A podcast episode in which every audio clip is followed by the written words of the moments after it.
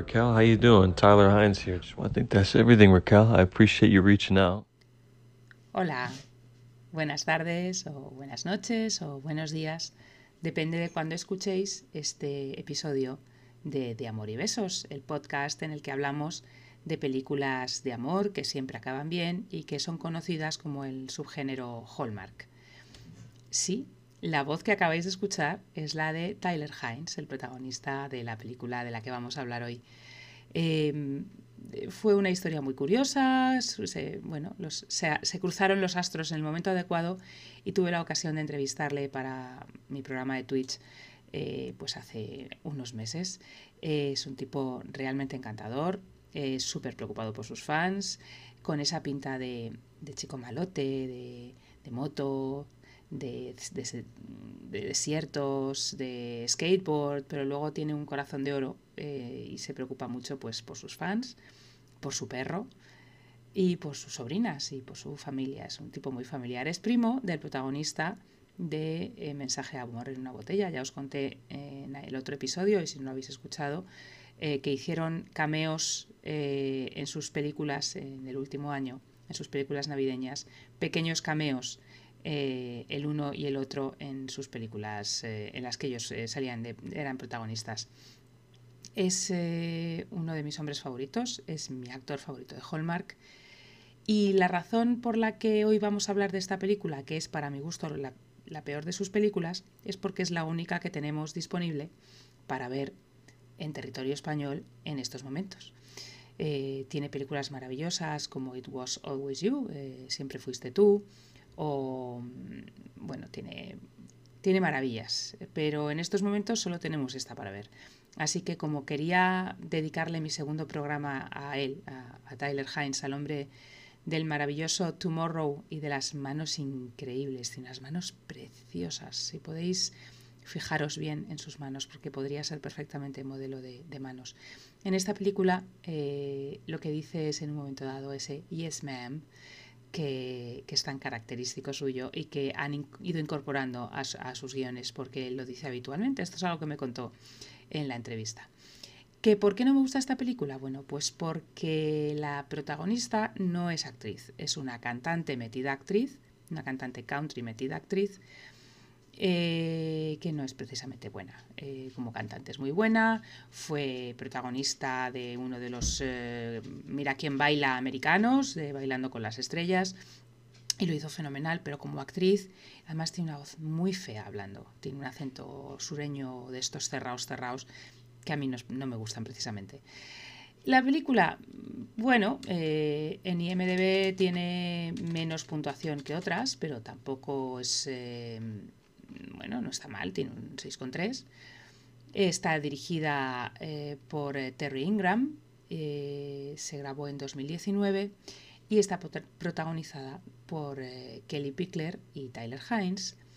Y les acompañan Christopher Russell como Sterling Masters, Adrian Neblet, Beverly Elliott, Kazumi Evans y Patrick Duffy como Mac Evans, el padre de Aria. Sí, Patrick Duffy es Bobby Ewing, efectivamente, los de mi generación seguramente os acordaréis de Bobby Ewing, de Bobby uno de los protagonistas de la serie Dallas, de, aquella que revolucionó la televisión en España, mediados, principios, mediados de los 80.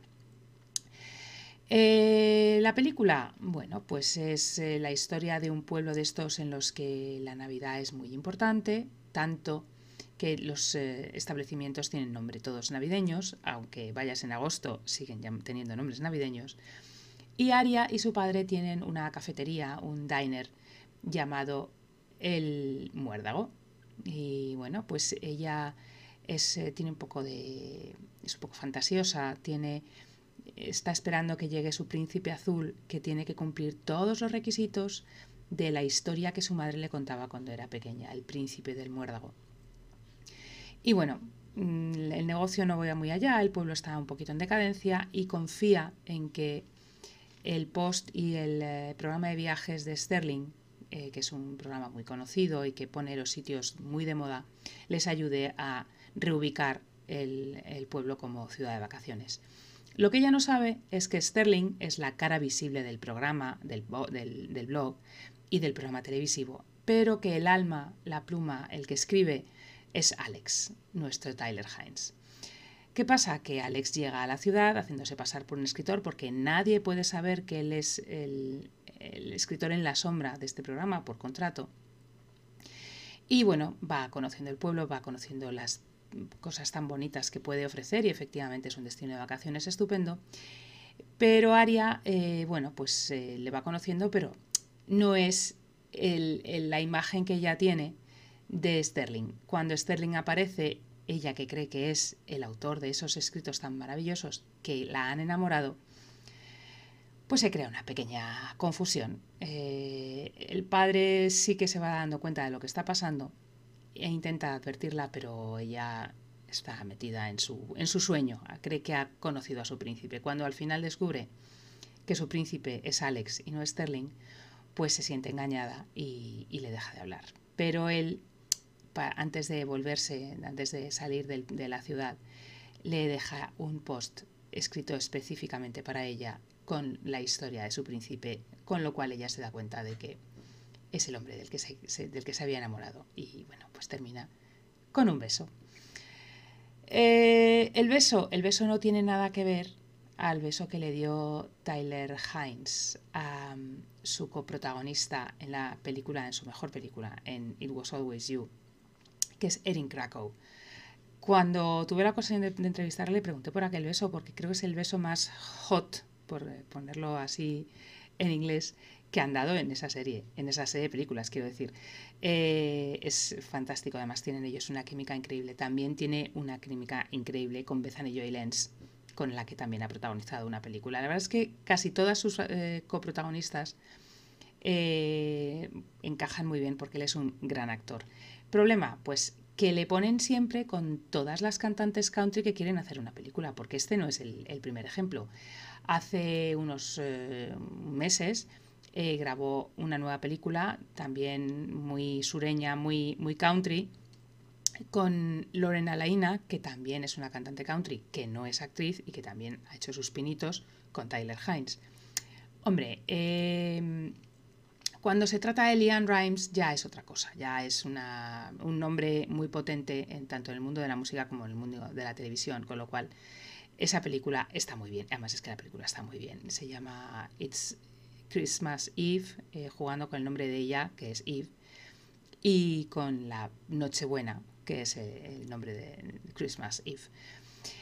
Eh, los actores, eh, pues sobre todo vamos a hablar de el rival, por decirlo de alguna forma, en el corazón eh, de, Ale, de, perdón, de Aria, que es Christopher Russell. Christopher Russell es uno de los eh, nombres más vistos en las películas de Hallmark, pero casi siempre hace estos papeles.